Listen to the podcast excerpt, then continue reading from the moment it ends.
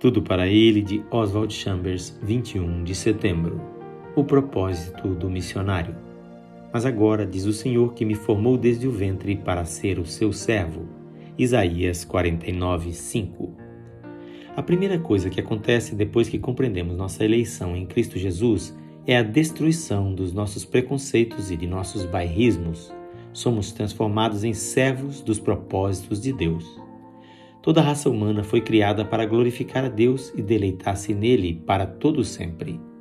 O pecado desviou a raça humana por outro rumo, mas não alterou nem um pouquinho o propósito de Deus.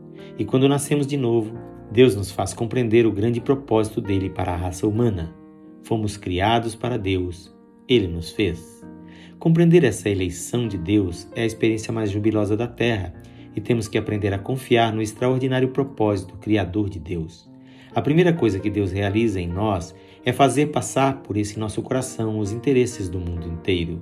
Recebemos o amor de Deus, a própria natureza dele, e essa natureza do Deus Todo-Poderoso se encontra focalizada em João 3,16, porque Deus amou o mundo de tal maneira.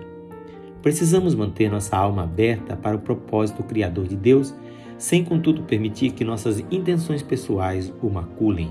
Se o fizermos, Deus terá que esmagar nossas intenções, por mais que isso nos possa magoar. O chamado missionário tem como finalidade fazer-nos servos de Deus, servos em quem Deus é glorificado. Uma vez que compreendemos que a salvação de Jesus Cristo nos torna perfeitamente aptos para Deus, podemos entender por que Jesus Cristo é tão implacável em suas exigências. Ele exige de seus servos absoluta retidão, porque colocou neles a própria natureza de Deus. Tenha cuidado para não perder de vista o propósito de Deus para a sua vida.